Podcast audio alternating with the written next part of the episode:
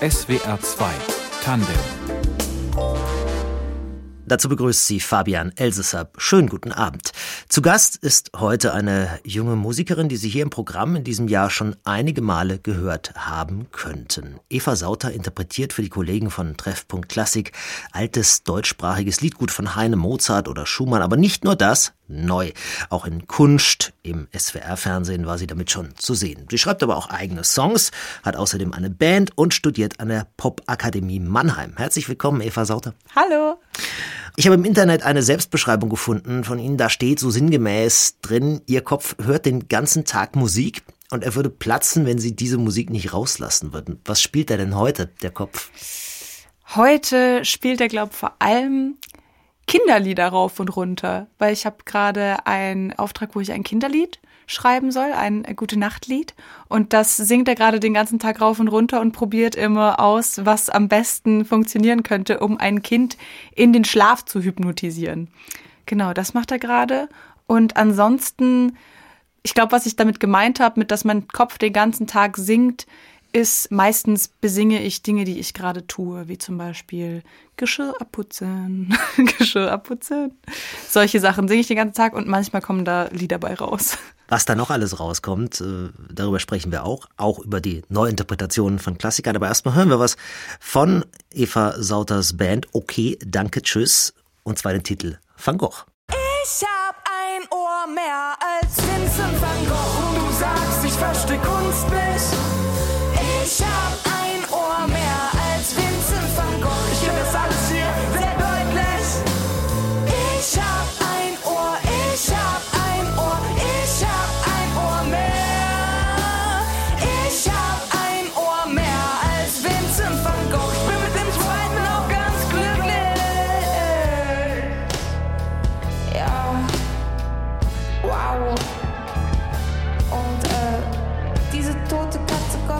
10.000 Euro. Cool. Und was bedeutet das? Oh, ah, das ist Interpretationssache.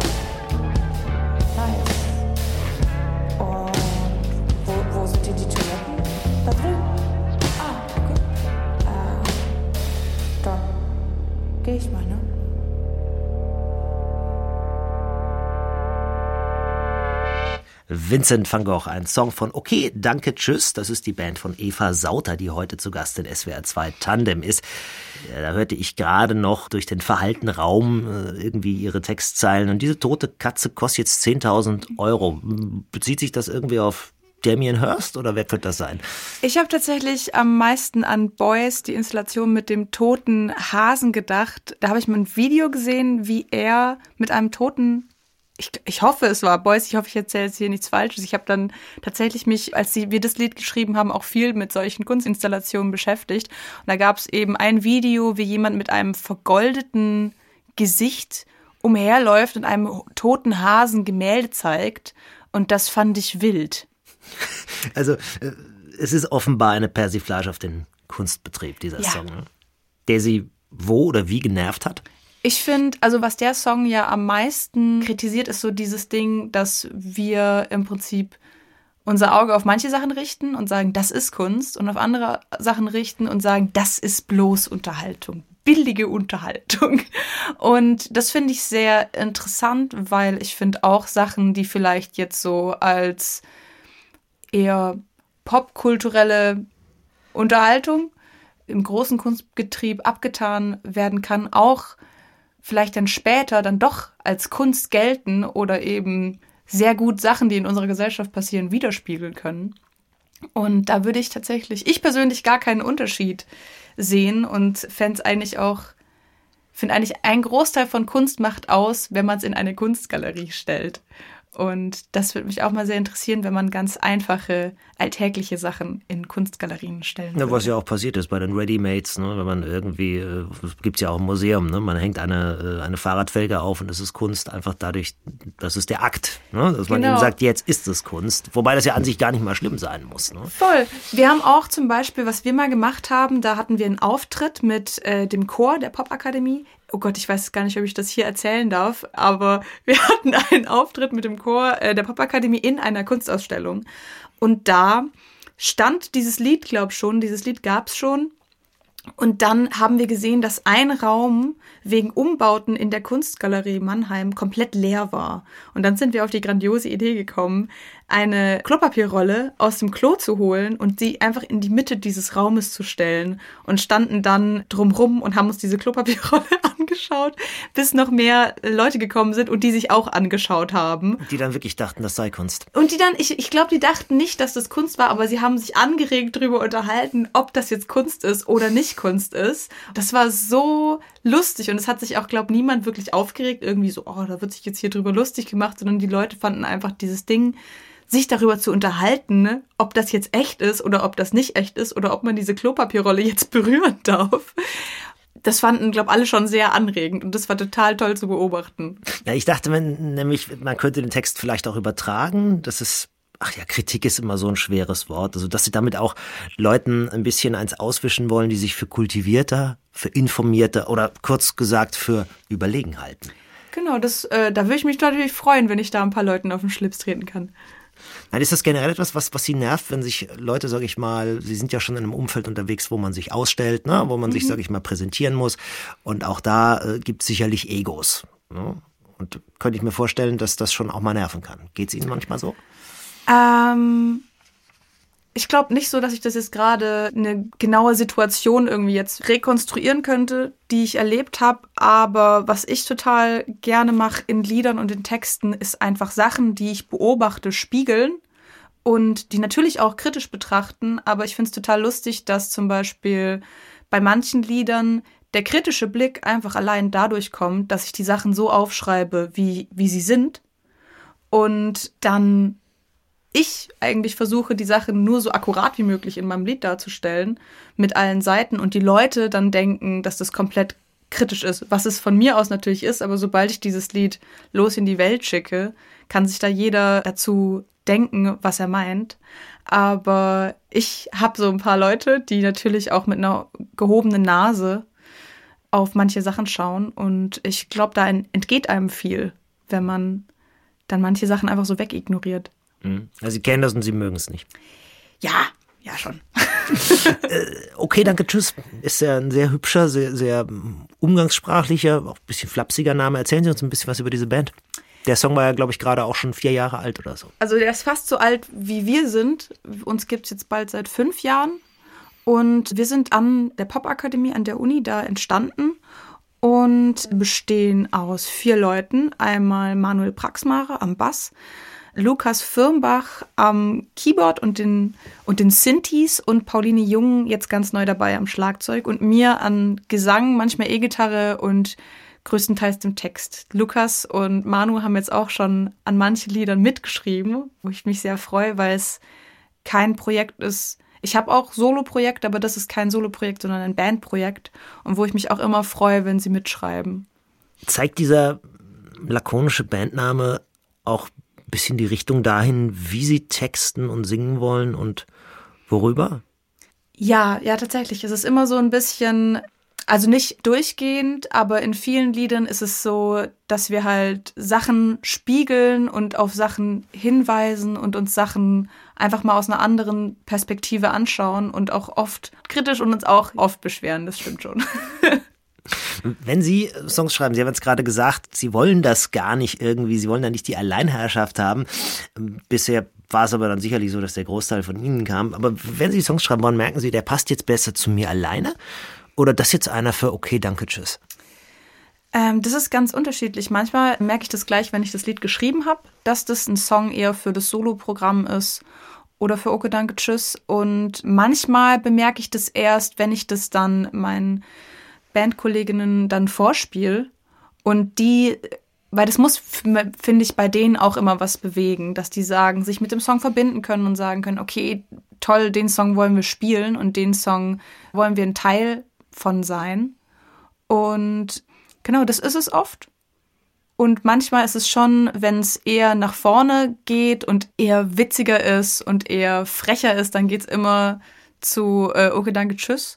Und so die ganz arg melancholischen Sachen haben manchmal auch schon Platz gefunden, okay, danke, tschüss, aber das begleitet sich dann auch oft gut nur mit Gitarre. Wie Sie mit den Texten von anderen umgehen, was Sie daraus machen und wie Sie das machen, darüber sprechen wir nach einem weiteren Song von Ihnen und der heißt Soldat. Soldat, leg die Waffen nieder. Du hast so viel zu verlieren, Soldat. Geheim und komm nie wieder. Was willst du deinen Kopf riskieren, Soldat? Du schuldest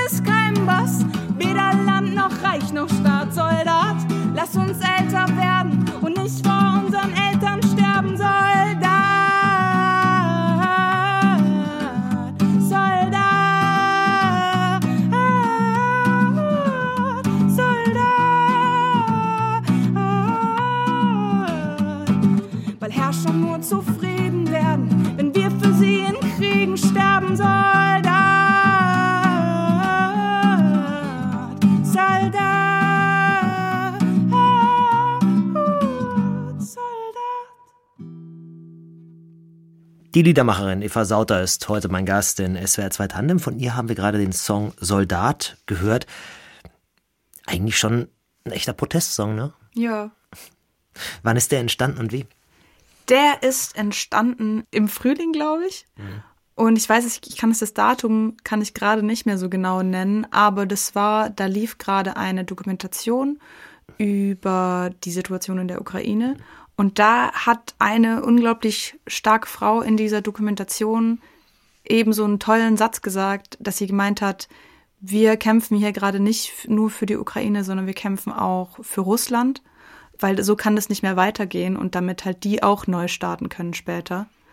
Und irgendwie, also ich weiß, ich kann das nicht natürlich 100% sagen, wie sie das gemeint haben, hat, aber in mir hat das irgendwie so krass dieses Ding bewegt, dass ähm, ich das halt unglaublich stark fand von ihr zu sagen, ja, wir schauen hier trotzdem noch auf beide Seiten und auf beiden Seiten sind Menschen, auch wenn der Song jetzt natürlich gerichtet ist an einen Soldaten, der im Begriff ist, ein anderes Land anzugreifen. Und dann natürlich an vielen Stellen hoffnungslos, optimistisch und pazifistisch ist.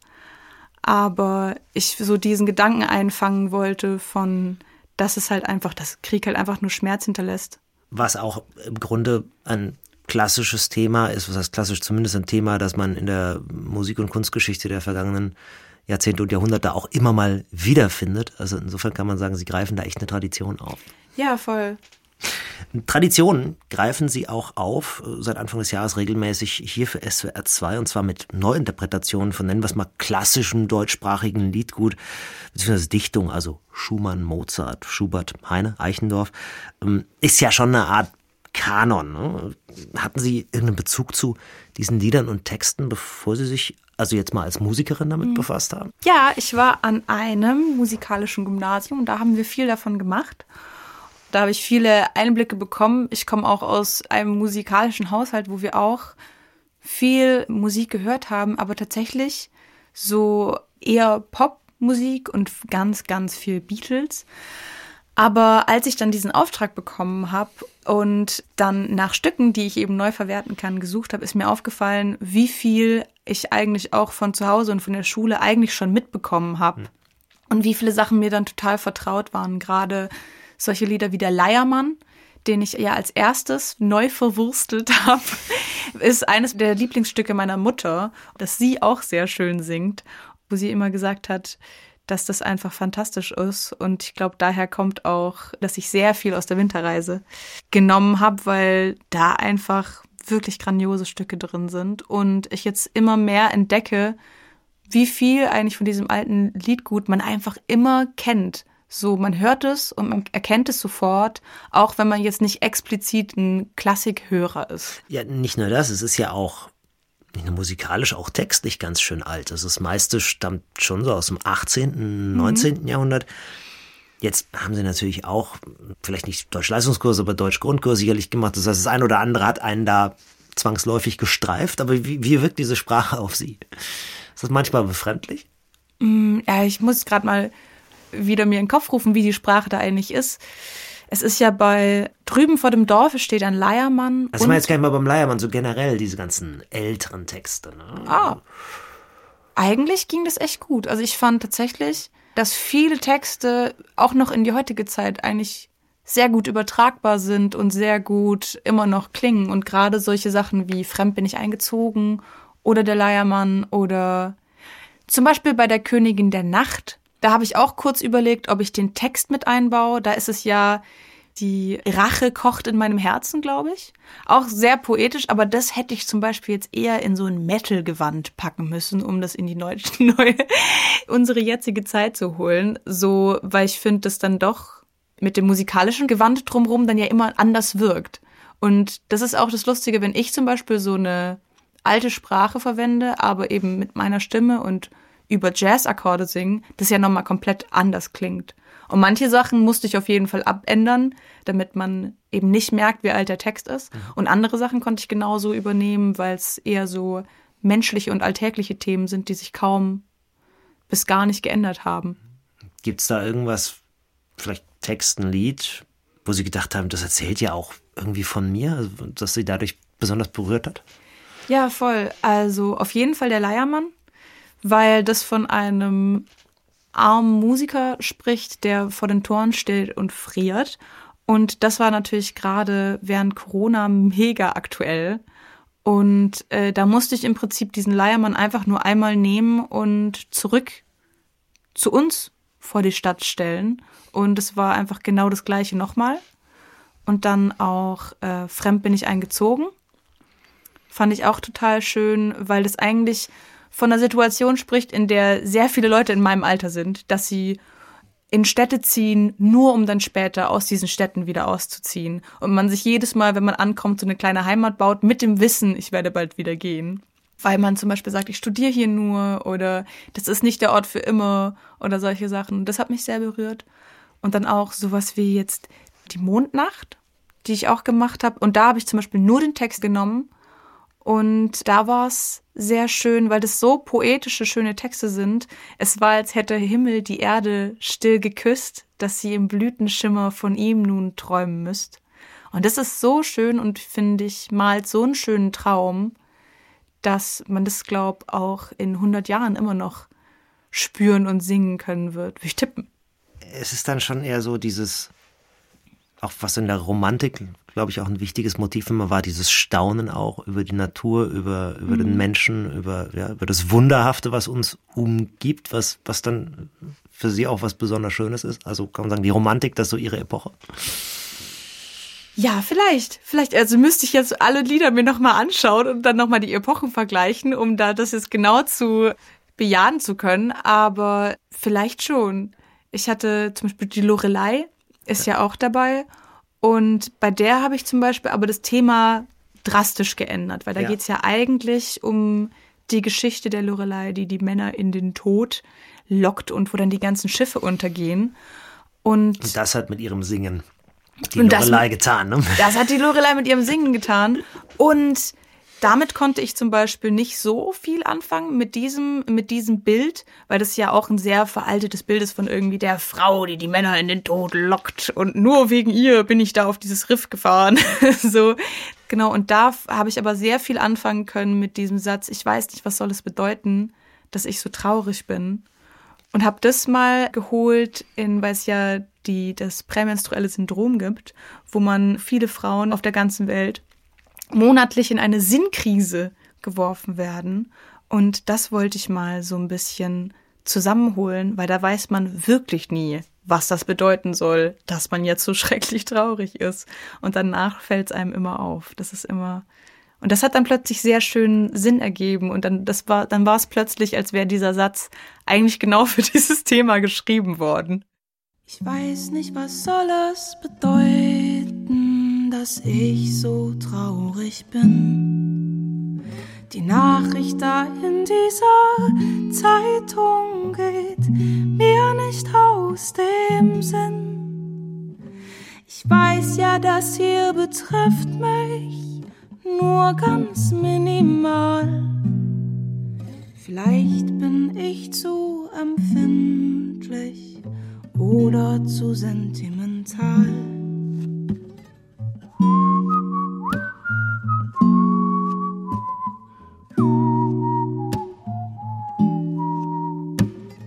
weiß nicht, was soll es bedeuten, dass ich so einsam bin. Ich bin jedoch unter Leuten, die meine Freunde sind. Sie lachen, sie reden, sie trinken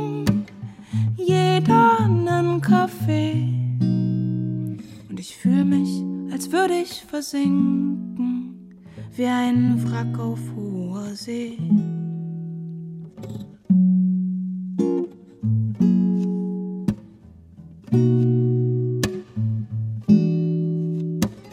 Ich weiß nicht, was soll es bedeuten, diese Melancholie. An solchen Tagen wie heute, die Leute spazieren. Aber nicht ich, ich bleibe heute nur zu Haus. Ich blase Trübsal und schweige mit einer Wärmflasche auf meinem Bauch. Ich weiß, du kannst mich grad schwer verstehen. Nein, es hilft nicht nur ne Ibuprofen. Ein Kuss und ein Tee, das vielleicht schon, wenn ich es wieder durchstehe, das prämenstruelle Syndrom. Die Lorelei, völlig neu interpretiert von Eva Sauter, heute mein Gast in SWR 2 Tandem.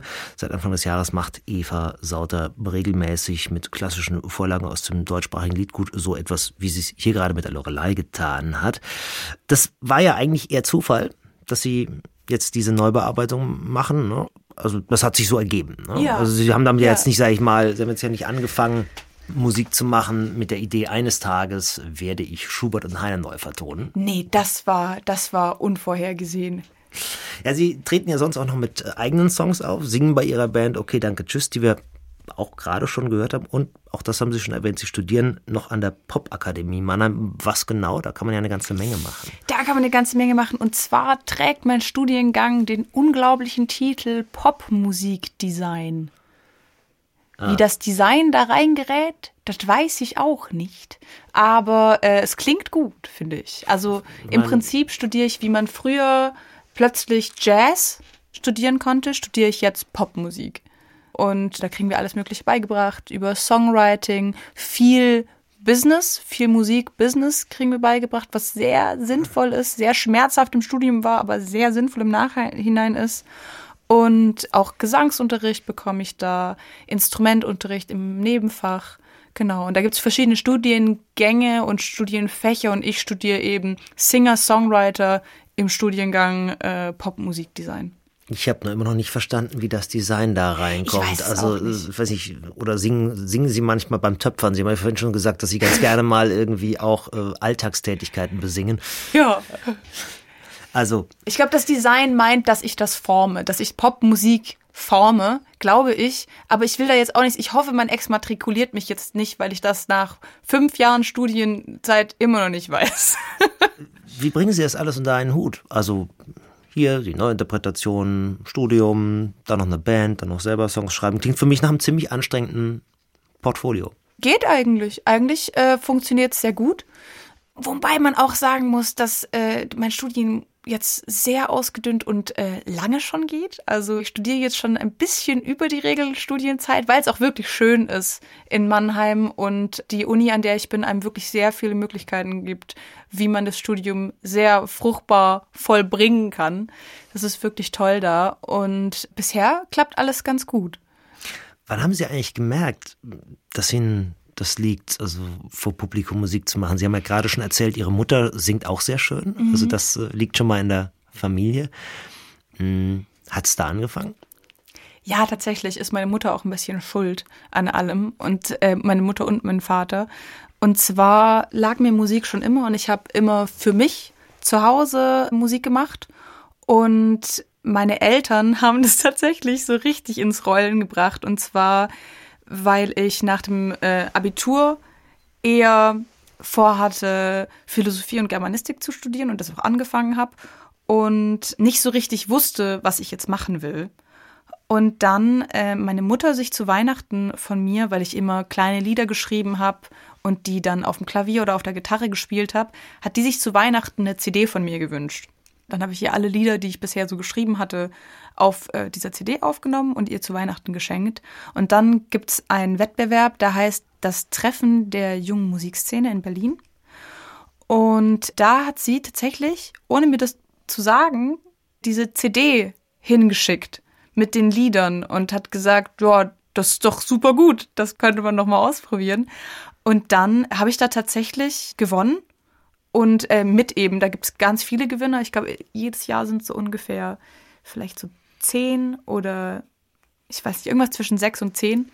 Und ähm, dann durfte ich für sechs Tage lang nach Berlin reisen und mit äh, Leuten, die das in unserem zarten Alter, das wir da hatten, alle schon wussten, dass sie MusikerInnen werden wollen mit denen stand ich dann plötzlich auf der Bühne und habe gejammt und habe gefreestylt und habe Musik gemacht auf der Bühne und habe dann plötzlich bemerkt, dass das alles klappt und dass das sehr gut klappt und dass das riesigen Spaß macht und bin dann nach Hause gekommen und äh, nie wieder zurückgekehrt in das Philosophie- und Germanistikstudium meine Kommilitonen haben mir dann auch irgendwann geschrieben, Eva, lebst du noch? Weil ich tatsächlich einfach wie auf einen Schlag komplett verschwunden war. Niemand wusste, wo ich bin und ich dann nur so zurückgeschrieben habe, ja, ich lebe noch, mich gibt es noch, ich mache jetzt Musik. Tschüss.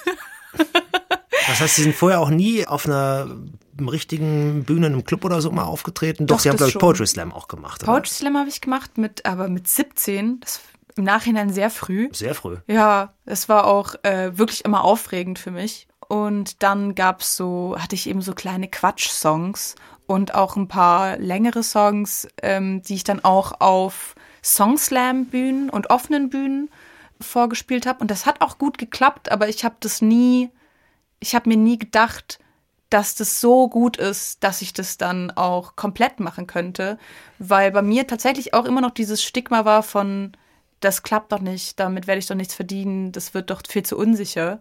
Und ähm, ich das eben von meinen Eltern kannte, dass die auch ganz viel, ganz tolle Musik machen, aber das halt nur nebenher und ich so das halt kannte. Und ich dann erst eigentlich in Berlin auf den Gedanken gekommen bin, dass ich das auch komplett machen könnte. Bei diesem Nachwuchswettbewerb, ja. den sie dann gewonnen haben. Und das, das war dann wirklich so ein Aha-Moment. Ja, eigentlich so den zweiten Aha-Moment hatte ich dann, ich habe mir ein Zeitlimit gesetzt. Ich habe dann gesagt, okay, weißt du was? Ich probiere das jetzt aus. Ich mache jetzt Musik und ich mache jetzt nur Musik und ich schaue mal, wie weit ich komme.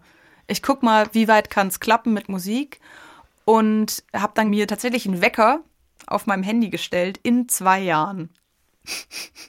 Woran haben Sie festgemacht, dass es klappt oder nicht klappt? Ich habe einfach, ich wusste ja noch gar nicht, was klappt und was nicht klappt. Ich hatte keine Ahnung. Ich habe einfach gesagt, so, das probiere ich jetzt zwei Jahre lang aus. Habe mir einen Wecker gestellt auf meinem Handy für in zwei Jahren. Und als dieser Wecker dann geklingelt hatte und damals habe ich noch nicht angefangen zu studieren, hatte noch keine Band, hatte nichts, habe dann in die, innerhalb dieser zwei Jahre mein Studium angefangen, meine Band gefunden, unglaublich viel Musik gemacht, bin viel besser geworden.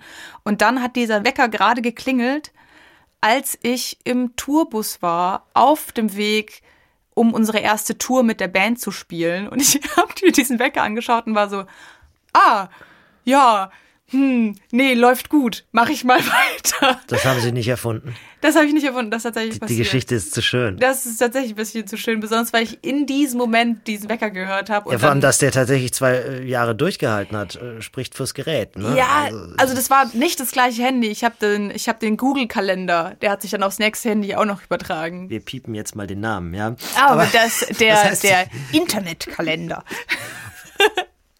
Gut, das hat ganz offensichtlich geklappt. Ähm, hat sie dann äh, nicht nur in den Tourbus, sondern auch hier zu uns geführt, nicht nur heute, ja. sondern schon zu Beginn des Jahres eben, wo sie äh, uns immer wieder überraschen mit Interpretationen von mehr oder weniger doch bekannten deutschsprachigen Liedern. Hier ist gleich noch mal eines, und zwar der Lindenbaum aus Schuberts Winterreise. Am Brunnen vor dem Tore, da stand ein Lindenbaum ich träumte in seinem Schatten so manchen süßen Traum.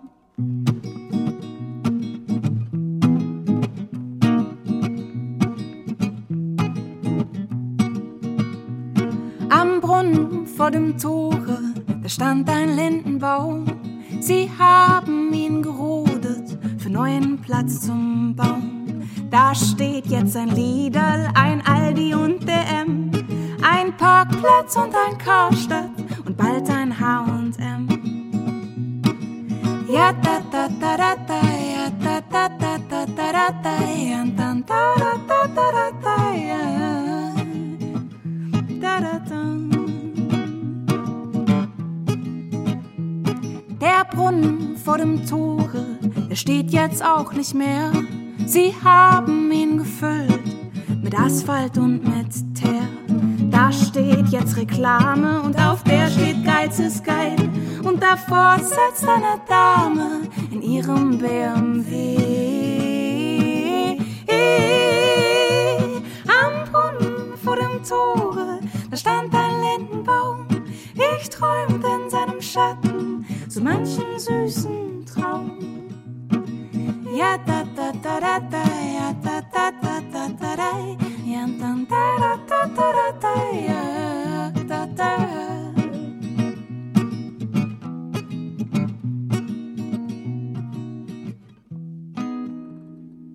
Eva Sauter ist heute mein Gast in SWR 2 Tandem, Liedermacherin aus Tübingen, Studentin an der Popakademie in Mannheim, 25 Jahre alt und sehr beschäftigt.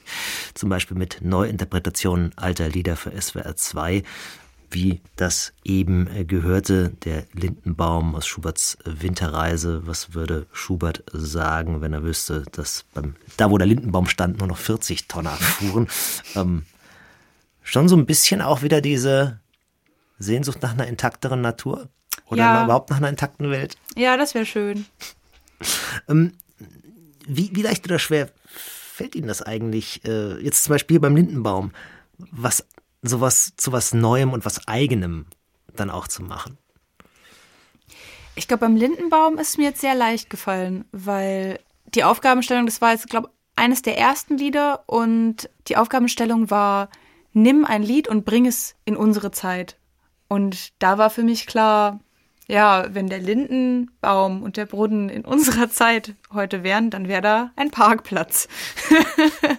Eine Weil, Schnellstraße, ja. ja, und äh, das hat tatsächlich auch der Steffen König, hat es in Kunst total schön mit Bildern auch untermalt und hat dann in äh, einen Miniaturlindenbaum und einen Miniaturbrunnen kaputt gewalzt. Also das gibt es noch als, als Video auch Genau. in unserer Mediathek. Jetzt mal abgesehen von dieser Klassikserie, wie gerne spielen Sie denn sonst Coversongs oder überhaupt Musik und Texte, die andere gemacht haben? Denn Sie machen ja schon mit Leidenschaft auch eigene Sachen. Ja, ich muss tatsächlich zu meiner Schande gestehen, dass ich kaum Coversongs spielen kann. Wenn ich am Lagerfeuer sitzen würde und jemand zu mir sagt, okay, Eva, jetzt spiel doch mal Coversongs, ich könnte tatsächlich keinen einzigen spielen. Wenn man mir die Akkorde vorlegt, klar, dann kann ich das spielen, aber das hat sich bei mir so entwickelt, dass ich allem, also ich, ich kann, wenn man zu mir sagt, Eva, spiel uns mal was, dann kann ich da stundenlang spielen, aber halt eigene Sachen. Und eigentlich finde ich Covern ganz, ganz toll, weil man dadurch ganz viele Sachen lernt und äh, natürlich an den großen Klassikern lernt. Ich will das auch immer machen, aber immer wenn ich die Gitarre in die Hand nehme und versuche, was ein anderes Stück zu lernen von jemandem, dann passiert es mir eher, dass mir dann selber was einfällt und dass ich dann aufhöre, das zu üben und eher nochmal selber ein Lied schreibe. Haben Sie eigentlich das Singen und das Gitarrespielen irgendwie so klassisch gelernt oder ist das alles autodidaktisch? Äh, Das Singen, das habe ich gelernt bei einer grandiosen Gesangslehrerin namens Odilia Damm, die auch eine Familienfreundin ist und unsere Nachbarin. Da hatte ich äh, großartige 0,5 Minuten Fußweg hin. Und das Gitarrespielen, da habe ich öfters versucht, Gitarrenunterricht zu nehmen, aber es hat sich herausgestellt, dass es einfach am besten funktioniert, wenn ich mir das alles selbst beibringe. Und Also äh, nichts mit Peter Burschs Gitarrenbuch oder so. Nee, Gitarrenbücher klappt auch nicht. Hatte ich mehrere bei mir stehen, sind verstaubt. Aber Sie stimmen schon, äh, eine alte Dame geht Braten essen. Also so. so Ja, ja, Wie alt waren Sie dann da, als Sie, als Sie Gesangsunterricht bekommen haben? Das klingt ja schon professionell. Ich, ich glaube, danke. Ich habe mit 14, habe ich glaube angefangen und dann habe ich wieder aufgehört und dann äh, habe ich mit 19 habe ich dann wieder Gesangsunterricht und Klavierunterricht genommen, als ich dann plötzlich wusste, okay, das will ich jetzt mal gerne für zwei Jahre ausprobieren. Ich finde ja schon, dass musikalisch schon eine klare Trennung bei Ihnen da ist zwischen den Sachen, die Sie so machen, also unter Eva, unter dem Namen mhm. Eva Sauter und den Sachen, die Sie mit Okay, danke, äh, tschüss machen. Also mit einer Ausnahme vielleicht der Song Soldat, den wir vorhin yeah. gehört haben, der ein ganz trockener, nackter Song ist, sie und Gitarre und jetzt haben sie mir aber, als der lief, so verraten, nee, den machen wir jetzt auch mit Band. Aber normalerweise ist schon, schon so eine, so eine Trennung. Also die Songs, die man auf dem Portal Soundcloud von ihnen findet, die sie da eingestellt haben, das sind schon so echte Singer-Songwriter-Lieder, sie und die Gitarre, ne? Und das, das kommt drauf an. Es gibt natürlich auch ein paar Stücke, wie zum Beispiel Die Halle des Bergkönigs da äh, bin ich dann äh, eher so in die Produktionsrichtung gegangen und habe den Song eher wie ein Popsong ausproduziert. Da hört man dann, glaube ich, schon fast weniger Unterschied. Aber es gibt natürlich auch jetzt hier viel häufiger den Fall, dass ich das einfach nur mit Gitarre begleite, weil es dann auch oft reicht, schönerweise. Es gibt da ein, äh, ein Promotionsfoto, also ein Porträtfoto von, ich glaube, weiß ich gar nicht, habe ich auch irgendwo im Internet gesehen. Da lehnen sie an einem Autowrack mitten in der Natur. Da, da war sie wieder, die, die Natur, die von uns Menschen nicht in Ruhe gelassen wird. Da haben sie eine E-Gitarre um. Sieht für mich nach, weiß ich nicht, einer Gibson Firebird, jedenfalls nach was ziemlich Altem aus. Ah ja, das ist eine andere Gitarre. Die ist, äh, das ist eine Gitarre von Papa. Da waren wir im Italienurlaub und da gab es dieses Autowrack in einem äh, riesigen Feld, das total toll aussah. Und äh, Foto gehen die Credits an Mama. Es ist immer die Mama irgendwie, ne? Die Mama, was soll ich sagen? Was soll ich sagen? Ich werde da, ich werde da nichts abstreiten. Mama ist am Start. Genau, und die äh, Gitarre habe ich ausgeliehen. Das ist nämlich gar nicht die Gitarre, mit der ich dann tatsächlich auf Tour bin. Aber die sieht auch so ein bisschen älter aus, mit der sie auf Tour sind. Ja, Papa was, was ist dann eine Gibson oder, oder mit der sie auf Tour sind, diese elektrische? Die äh, elektrische, mit der ich auf Tour bin, das ist eine, ich darf jetzt nichts Falsches sagen, das ist eine Galaxy Höfner, Höfner Galaxy. Und äh, das Ding ist, mein Vater ist kennt sich unglaublich gut aus mit Gitarren und schraubt auch sehr viel an Gitarren rum. Und dann hat man so Modelle da, da fragen die Leute immer so, ja, ist das die und die mit dem und dem Tonabnehmer? Und ich kann es dann meistens nicht sagen, weil das einfach Papas Eigenproduktion ist. Der hat sich eine auf eBay Kleinanzeigen geholt und dann reingeschraubt, was ihm gerade eingefallen ist. Und es klingt voll gut. So, aber herrlich, oder? Da haben Sie im Grunde, Sie, Sie, Sie haben ein gutes Netzwerk zu Hause, muss man sagen. Ja, super Netzwerk. Das Problem ist nur, dass ich mich jetzt nicht großartig mit Gitarren auskenne, weil eben der so viel Wissen davor legt, dass er mir einfach im Prinzip schon öfters einfach eine Gitarre in die Hand gedrückt hat und ich dann mit super, mit einer hammermäßigen Gitarre auf Tour war, ohne zu wissen, was ich da eigentlich für eine krasse Gitarre habe. Aber ähm, ich denke mir immer so, ja, es geht ja, geht ja größtenteils darum, dass ich da gut drauf spiele und keiner dann sagt so, was, so eine schlechte Gitarristin an so einer guten Gitarre. Das kriege ich dann noch hin. Wir hatten es ja vorhin schon von dem Kopf, der immer Musik spielt ja. oder Lieder singt. Äh, das kann dann auch mal sein, dass Sie beim Geschirrabwasch Geschirrabwaschen singen. Mhm. Ähm, womit beschäftigen Sie sich, wenn der Kopf mal gerade keine Musik spielt oder Sie überhaupt mal von der Musik mal gerade eine Pause machen? Also tatsächlich nimmt Musik einen riesigen Teil meines Lebens ein. Das war schon bevor ich angefangen habe, das jetzt hauptberuflich zu machen und nimmt gerade tatsächlich so ein wenig Überhand.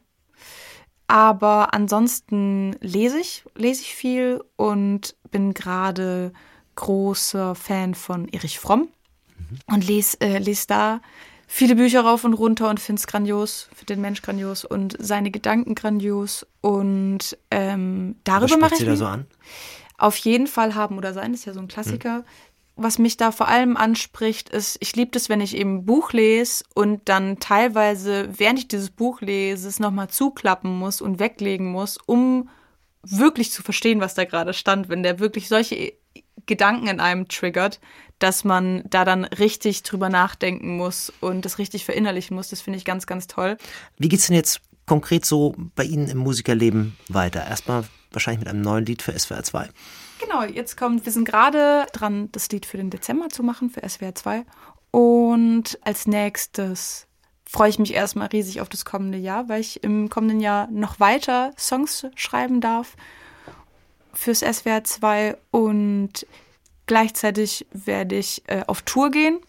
Ich werde Südwesteuropa und nochmal Osteuropa und dann auch Südamerika bespielen mit dem Goethe-Institut in der Deutschen Welle.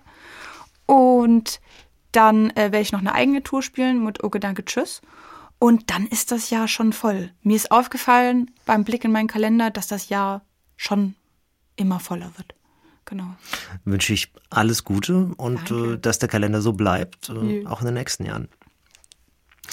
Das war SWR 2 Tandem heute mit Eva Sauter. Redaktion der Sendung hat Rudolf Linsen. Musikauswahl unser Gast und Tristan Reiling. In der Technik war Michael Bast. Am Mikrofon war Fabian Elsesser und der sagt auf Wiederhören.